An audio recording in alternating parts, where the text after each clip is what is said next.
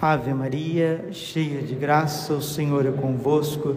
Bendita sois vós entre as mulheres, e bendito é o fruto do vosso ventre, Jesus. Santa Maria, Mãe de Deus, rogai por nós, pecadores, agora e na hora de nossa morte. Vinde, Espírito Santo, vinde por meio da poderosa intercessão do Imaculado Coração de Maria, vossa amadíssima esposa. Podemos sentar um pouquinho. Jesus, manso e humilde de coração. Celebrar a festa de um apóstolo de nosso Senhor Jesus Cristo é celebrar uma das doze colunas da Jerusalém celeste. A Jerusalém celeste é a Santa Igreja de Deus, o corpo místico de Cristo. A Jerusalém celeste, ela está no coração de Deus antes mesmo de Deus ter criado os anjos. Antes de Deus ter criado o universo, a igreja já estava no pensamento de Deus. O Pai, o Filho e o Espírito Santo, eles pensaram, eles desejaram e eles criaram a Santa Igreja Católica.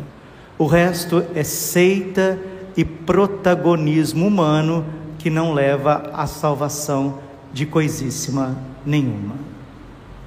E esse céu aberto que Jesus fala para Natanael, essa escada onde os anjos sobem e descem, essa escada é a humanidade de nosso Senhor Jesus Cristo.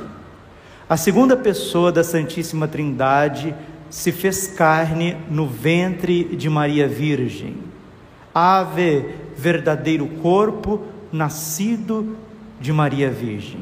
Adorado seja o corpo Santíssimo, Imaculado de nosso Senhor Jesus Cristo, os seus ossos, seus tecidos, seus sentidos, seu preciosíssimo sangue, que a igreja ela consagra para nós. Somente a Igreja Católica nos dá o preciosíssimo alimento, sem o qual não há redenção dos pecados, sem o qual não há ressurreição da carne, sem a qual não se entra no céu.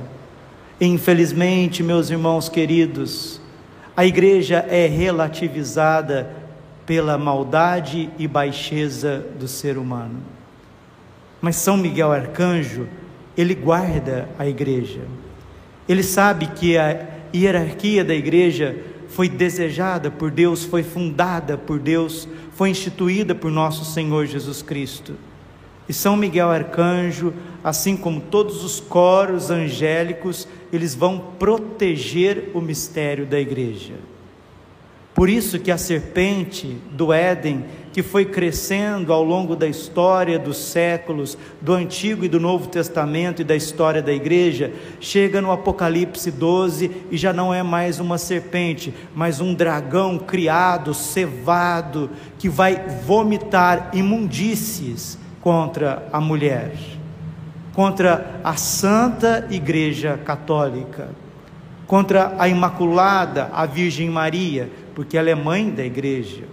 Quando ela apareceu para Pierina Dille, 1947, Monte Chiari, Nossa Senhora Rosa Mística, ela disse isso: Eu sou a mãe do corpo místico que é a igreja, Mater Ecclesiae, mãe da igreja.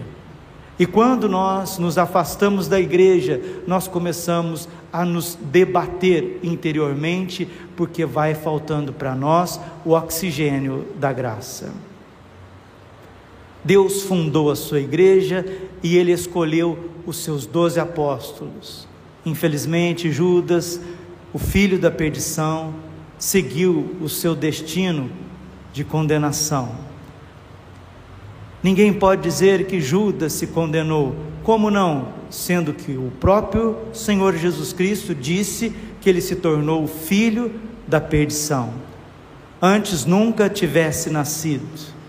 Deus condenou Judas? Não, ele se condenou, porque quem se desespera da misericórdia de Deus peca contra o Espírito Santo, e quem peca contra o Espírito Santo não tem perdão, nem nesta vida e nem na outra. Ou seja, isto é, explicando, o pecado contra o Espírito Santo é você rejeitar o perdão de Deus até as últimas consequências.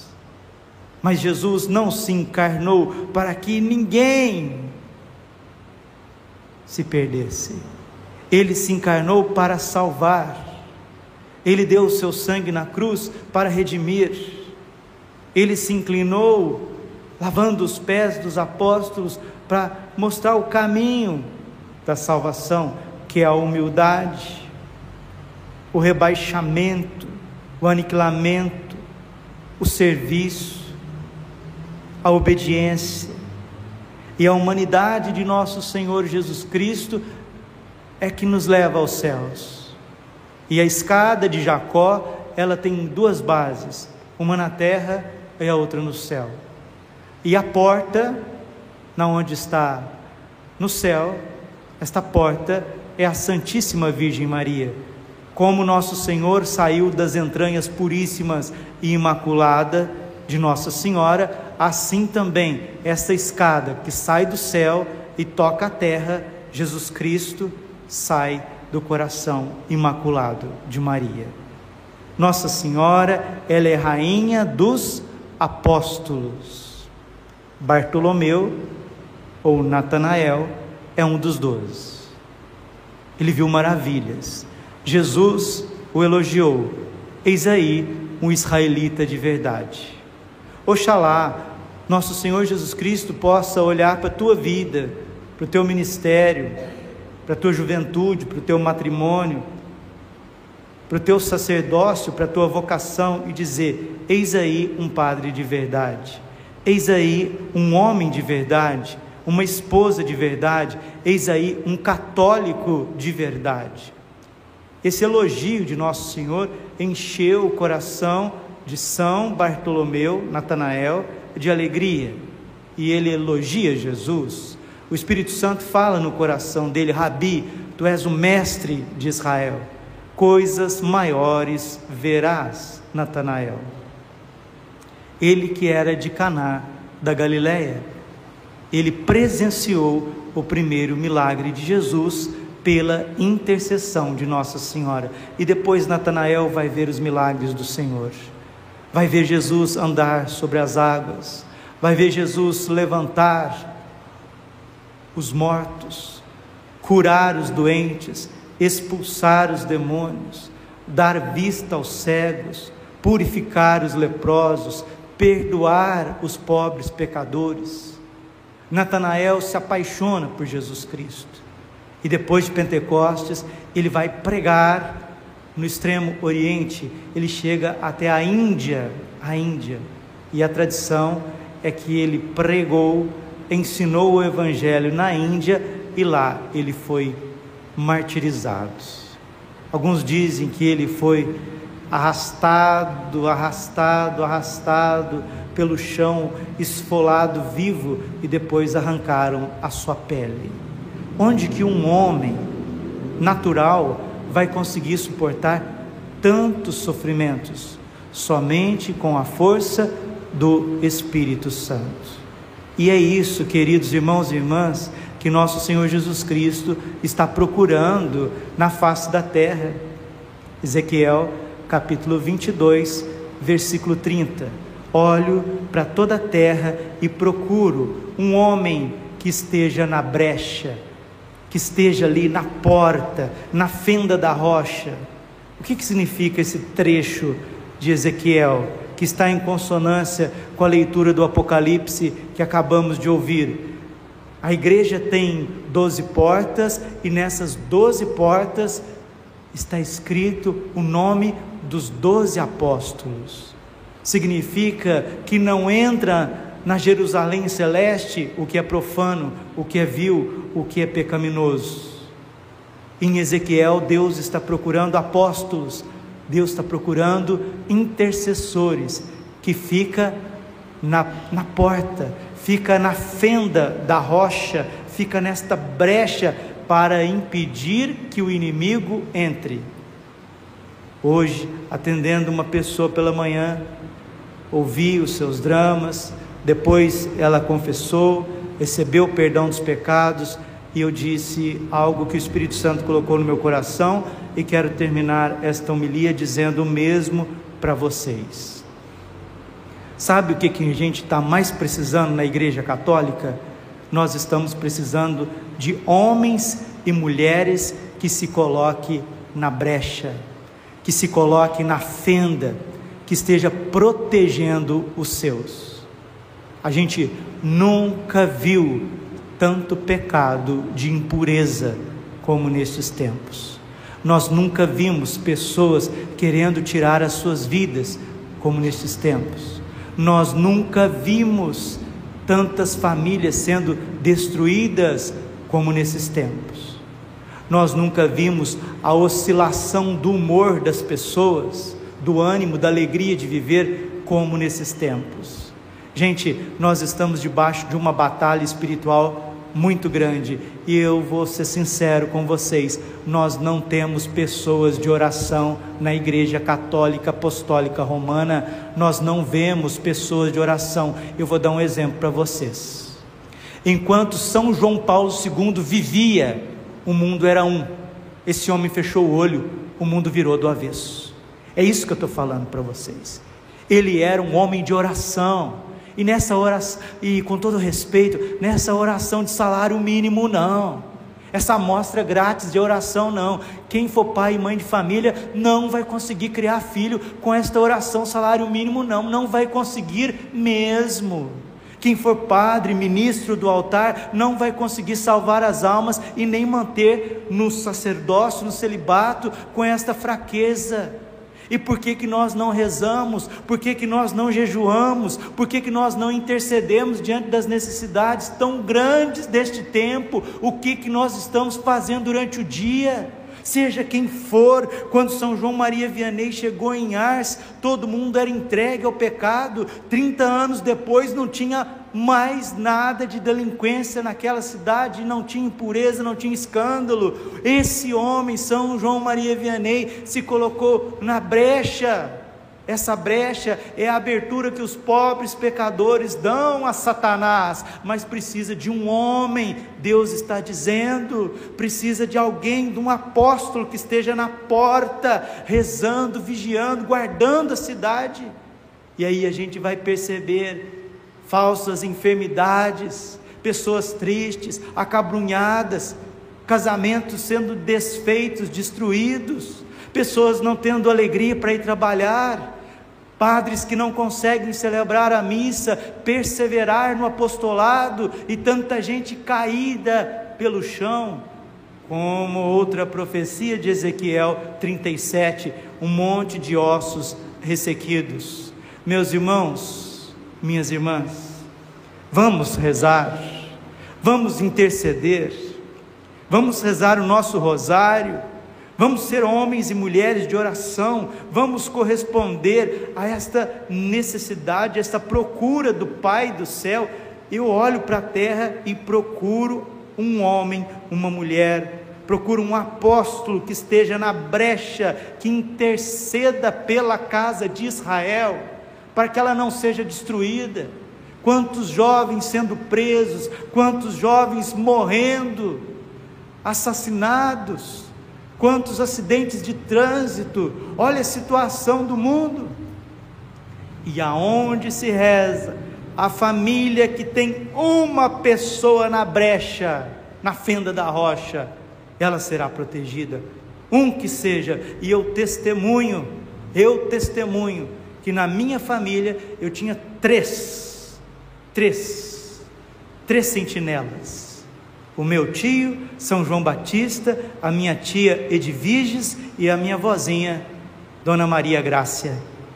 Olha o nome dela, Maria Grácia. Eles rezavam, eles iam à missa todos os dias, eles adoravam o Santíssimo Sacramento. O tio João parecia um São José, zelador da igreja São José. A tia, A tia de Virges era do coração de Jesus, zeladora do coração de Jesus. E a minha vozinha, tadinha, com as suas dores, com as suas dificuldades, não deixava de rezar o texto todos os dias, acordava de madrugada rezando. Padre, traduza para nós o que o Senhor está querendo nos dizer. É mais ou menos o que está fazendo o exército de São Miguel, colocando as famílias na brecha, na porta, na proteção para o Brasil. É o que está fazendo o Frei Gilson. É que algumas paróquias também ao longo do Brasil está fazendo, acordando de madrugada. Agora a gente vem de manhãzinha, quase ninguém na missa. Ninguém consegue acordar de manhã para ficar na brecha, para interceder. E é isso que Jesus procura na face da terra. É isso que o Senhor está procurando. Não vamos mais viver de promessas, não vamos mais viver de eu vou, vamos fazer a nossa parte enquanto ainda temos tempo. Ezequiel, capítulo 22, versículo 30. A palavra que o Senhor deu nesse dia. E discernindo, eu estou percebendo que enquanto nós não tivermos intercessores, não teremos paz nas nossas famílias, nas nossas paróquias. Ezequiel 22, versículo 29. A população da terra se entrega à violência e à rapina, à opressão do pobre e do indigente. As vexações injustificáveis contra o estrangeiro. Tenho procurado entre eles alguém que construísse um muro e se detivesse sobre a brecha diante de mim em favor da terra, a fim de prevenir sua destruição, mas não encontrei ninguém. Não encontrei ninguém. Por isso vou desencadear sobre eles o meu furor e exterminá-los no fogo da minha exasperação. Farei cair sobre eles o peso da sua conduta, oráculo do Senhor Javé. Deus está procurando intercessores, senão as famílias serão esmagadas. Deus está procurando pessoas que adoram o Santíssimo para colocar um muro entre a ação do mal, entre a fraqueza da carne do ser humano, entre a falta de juízo dos jovens mas não encontra, e se ele não encontra, o que, que nós estamos fazendo, meus irmãos? O que, que nós, quando, enquanto católicos batizados, o que, que nós estamos fazendo? Eu olho para o meu coração de padre diante desta, desta palavra, e o meu coração queima, e ao mesmo tempo dá vontade de, de enfiar minha cabeça no chão, assim, de vergonha, e olhar para a vida de um padre pio, que ficava na brecha, ele sim ficava na brecha, e ele, diz, ele dizia: Eu pagarei o preço das almas dos meus filhos. Um dia, Satanás jogou o Padre Pio na parede e disse: Seu frade, tu tens me dado mais trabalho do que São Miguel Arcanjo. Que isso? O que, que é isso, meu Deus? Esse homem sim intercedia. Um padre de verdade. São João Maria Vianney, um padre de verdade. Voltemos a rezar a liturgia das horas, voltemos a rezar o rosário completo, voltemos a dobrar o joelho no chão todos os dias, três horas da tarde, para rezar o terço da misericórdia, ou três horas da manhã, voltemos a jejuar todas as quartas e sextas, paremos de conversa fiada, perdoemos, busquemos a nossa confissão, tenhamos um projeto de vida, aonde você quer chegar. O Padre Léo sempre dizia: quem não sabe aonde vai, não chega a lugar algum. É por isso que Jesus elogiou São Bartolomeu, Natanael, porque ele sabia onde ele queria chegar, na Jerusalém celeste. Vamos chegar juntos Vamos subir esta escada de Jacó juntos, como, como os anjos, levando a nossa intercessão, o nosso sacrifício em favor da terra. descendo também para servir, para lavar os pés, como nosso Senhor Jesus Cristo, como a Virgem de Nazaré, que subiu aos céus, mas vem na terra nos ensinar o caminho da salvação. E para, meus irmãozinhos, para de olhar para você mesmo, para de ficar olhando só a negatividade da tua vida. Podemos produzir muitos frutos, podemos ser apóstolos e apóstolas de muita santidade, de muita intercessão, de muito sacrifício, mas o que está acontecendo? A minha avó, a vozinha, quando ela via a gente lá em casa, assim, sem querer fazer as coisas, ela fala: O que está acontecendo com você, menino? Você está cozido? Né? Ah, eu estou com preguiça, vozinha. Preguiça é a mulher do diabo. Uma preguiça se abateu sobre nós. Preguiça de estudar, preguiça de trabalhar, preguiça de empreender, preguiça de fazer o que é certo. Parece que a gente está cozido. Vamos adorar o Santíssimo Sacramento, vamos ser este homem ou esta mulher que se coloca na brecha. Não sei se você entendeu a mensagem de hoje. Tenho procurado entre eles alguém que construísse um muro e se detivesse sobre a brecha diante de mim em favor da terra, a fim de prevenir a sua destruição, mas não encontrei ninguém. Não encontrei ninguém. Você não fica assim, é, é, perplexo, não? Você não fica arrepiado assim de saber que esta palavra é para você? Que você só está procurando os teus interesses, mesmo que sejam interesses de igreja? Não, eu sou padre, falo por mim. Termino? Falo por mim.